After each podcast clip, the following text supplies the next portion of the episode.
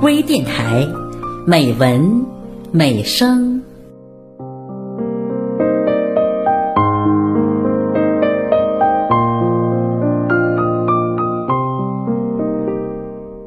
亲爱的朋友，我是乔峰。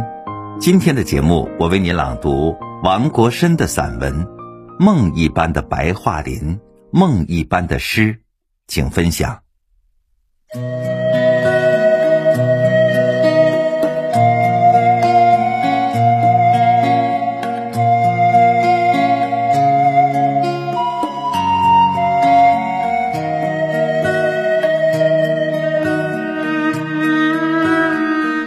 也许，许多人的心上都有一首诗，《白桦林》便是我心头的一首诗。长在南方的我几乎没有见过白桦树，但我一直非常的喜欢它。年轻的时候就喜欢苏联歌曲，那首《白桦林》更是我的最爱。优美而又略带忧伤的旋律，常常萦绕在我的耳际。平常从油画里也不难看到白桦树的倩影。它是风景画中永恒的题材。俄国画家阿尔西普·伊凡诺维奇·库因之的《白桦林》就是其中的代表之作。他成功的利用光线的明暗变化，把白桦树刻画的非常完美，令人着迷。中年以后，我接触了日本画家和散文家东山魁夷的作品。喜欢上他的散文，喜欢上了他的画作。他也喜欢画白桦树，他的画独具一种情调，格调高雅蕴藉，透着一种淡淡的哀愁。他画室外的庭院里植满了白桦树，他笔下的白桦树也就更多了一份凄美。在他死后。人们发现了他的一幅未完成的遗作，这就是流传已久的《富良野白桦树之梦》。年轻的时候，他曾经深深的爱上了一个纯洁的少女，但遗憾的是，最终未能走到一起。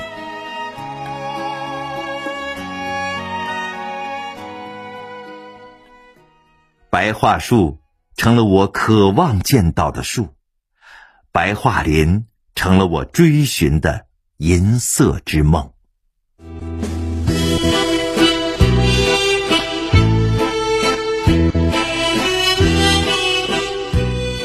有幸踏上俄罗斯国土，来到了神秘的西伯利亚，行走在贝加尔湖畔。透过车窗看到了成排成片的白桦树一掠而过，心中满是欢喜，又总是感到惋惜。什么时候可以近距离的感受白桦树？告别俄罗斯的前一天，我终于如愿以偿，走进了一片美丽的白桦林，站在了挺拔的白桦树下。伫立在这片美丽的白桦林，我的思绪飞向了远方。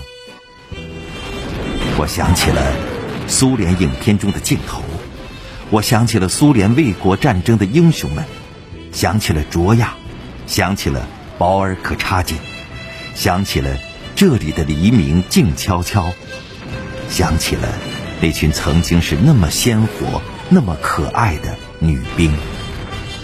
可是，残酷的战争夺去了他们含苞待放的生命，他们把鲜血洒在了那片静静的白桦林。他们，就是那一株株秀美挺拔的白桦树。长长的，就要到尽头。那姑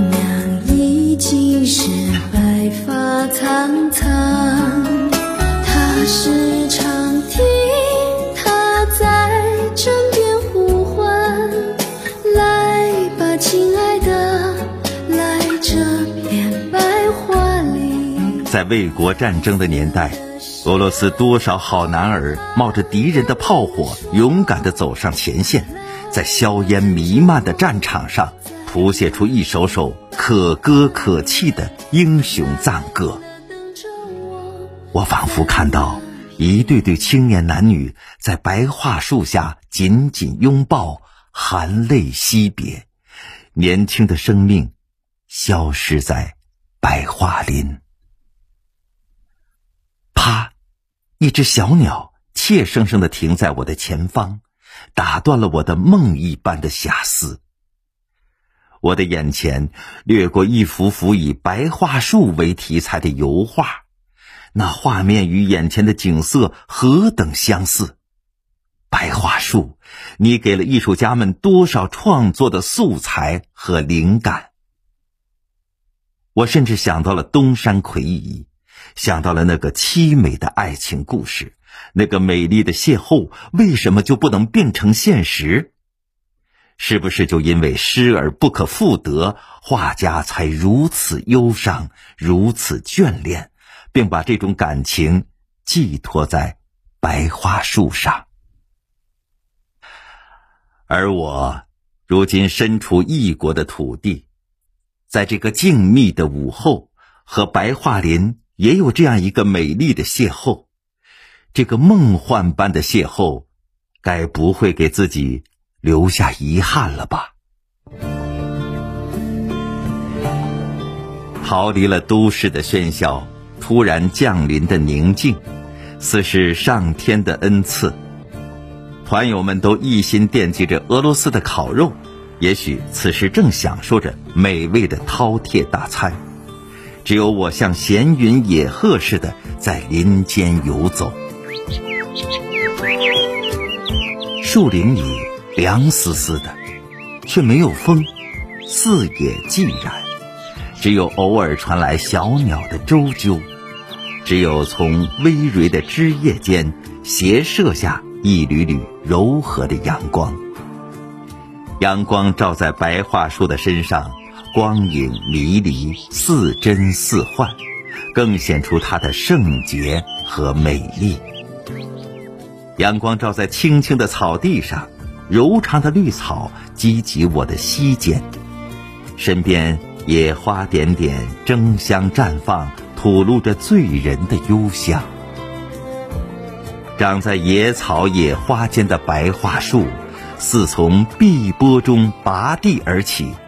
它几乎通体乳白，粗糙的树皮有些凹凸，凹凸间露出些黑色的疙瘩，像是涂上了一层不大均匀的乳汁。那独具一格的质朴美、自然美，分外诱人。我突然觉得，此刻所有的浓艳，在他面前都将黯然失色。我为他着迷。我走进每一株白桦树，我伸手触摸它的雪肤，我把脸贴近它的嫩叶，感受那一份洁净和清凉。我甚至紧紧的抱住了它的躯干，感受它身上的淡淡气息。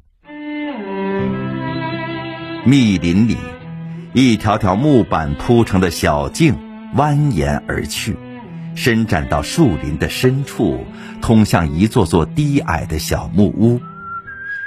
白桦树、绿草、野花、弯弯的小径、别致的小木屋，构成了一幅自然而美丽的风景画，构成一首意蕴深长的抒情诗，构成一支旋律优美的乐曲。这样的画面。太熟悉，又太虚幻了。此刻竟然在眼前真实的再现，我无法抑制内心的激动。我开始在林间奔跑，我奔向每一株白桦树，我仰望着它的桠枝，仰望着它的树冠，我向它们敬礼。我抚摸着那一株株还幼小的白桦树。它们娇嫩的身体、柔曼的枝桠，需要经受多少风雨的袭击。我为他着迷，我在白桦林中久久流连，我的心里早已飞出了一首诗，一首梦一般的诗。